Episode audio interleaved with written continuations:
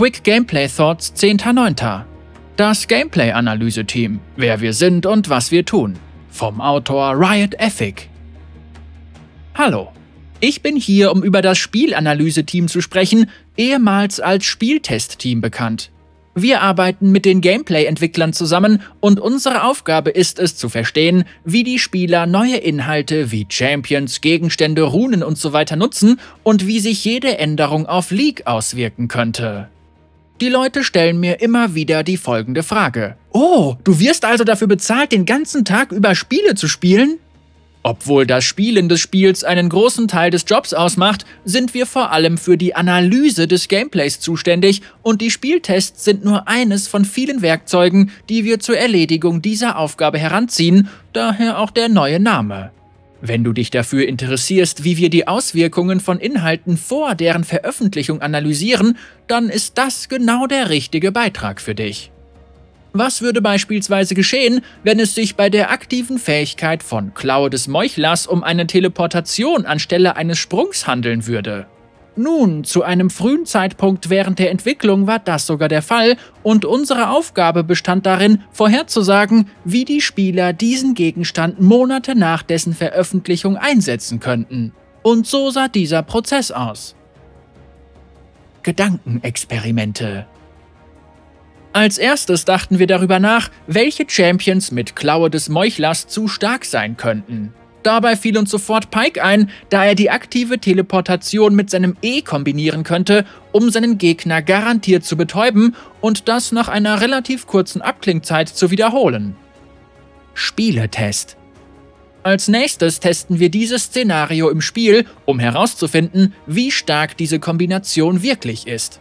Wir schickten unseren lokalen Herausforderer Pike in die Kluft, um zu beobachten, was er alles zustande bringen würde. Der durchschnittliche Rang des Teams liegt irgendwo in der Nähe von Diamant 2. Analyse Nachdem wir Klaue des Meuchlers in Aktion gesehen hatten, sahen wir uns Wiederholungen an und suchten nach Momenten, in denen ihre Auswirkungen gut zu erkennen waren, was zu mehreren Szenarien wie dem folgenden führte.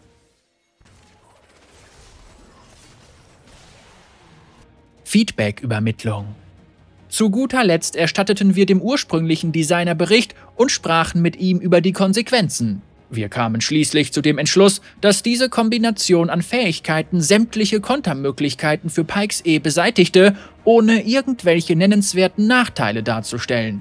Blitz hat beispielsweise eine wesentlich längere Abklingzeit. Außerdem sorgte die aktive Fähigkeit von Klaue des Meuchlers dafür, dass die Bewegungen von deren Besitzer wesentlich schwieriger einzuschätzen waren, was sich unserer Meinung nach vor allem auf Spiele auf höheren Niveaus ausgewirkt hätte. Pike ist jedoch nur ein mögliches Beispiel für einen Champion, der durch Klaue des Meuchlers zu stark wird. Kannst du dir vorstellen, wie die Teleportation zusammen mit der ultimativen Fähigkeit von Lee Sin oder dem E von Poppy eingesetzt wird? Dennoch war Pike das beste Beispiel für die Art von Gameplay, vor der wir unsere Spieler schützen wollen. Aus diesem Grund machte der Designer von Klaue des Meuchlers aus der Teleportation einen Sprung. Ständiges Wiederholen. Nachdem wir ein Spielmuster gefunden hatten, das wir nicht im Spiel haben wollten, mussten wir die neue Version von Klaue des Meuchlers testen, weshalb wir den Zyklus wiederholten, um noch mehr mögliche Ergebnisse zu berücksichtigen. Durch das mehrfache Wiederholen dieses Prozesses wird das Problem aus unterschiedlichen Winkeln beleuchtet, was uns wiederum dabei hilft, zu verstehen, welche Auswirkungen es auf Leak haben könnte.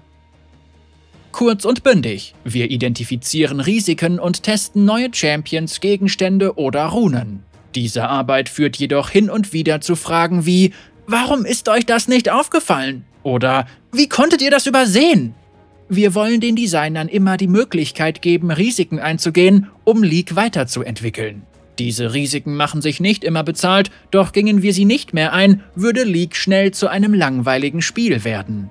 Im Fall von kleineren Dingen wie der Abschwächung eines Champions im Zuge eines Routine-Patches verlassen wir uns bei der Suche nach unerwünschten Nebeneffekten meistens auf unser Gefühl. Oder wir sprechen darüber, ob die Änderungen unserer Meinung nach zu weit oder nicht weit genug gehen. Diese kleineren Änderungen an Champions oder Gegenständen stellen in der Regel keine großen Risiken dar, weshalb wir sie meistens auch nicht besonders genau analysieren. Was größere Ideen wie Akshans Wiederbelebungsmechanik betrifft, so nehmen wir sehr ausführliche Analysen vor. Unsere Aufgabe besteht nicht darin, den Designern zu sagen, was sie tun oder nicht tun können. Die Designer versuchen immer, League in neue Richtungen weiterzuentwickeln und unser Job ist es, vorherzusagen, ob diese Änderungen ins Ökosystem passen werden oder nicht.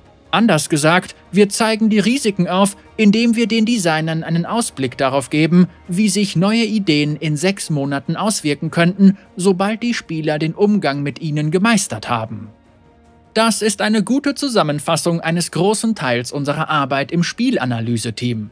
Wenn du selbst in einer hohen Division der Diamantklasse bist und es liebst, über League nachzudenken und zu diskutieren, dann solltest du darüber nachdenken, dich uns anzuschließen. Halte hier nach einer Stellenausschreibung Ausschau.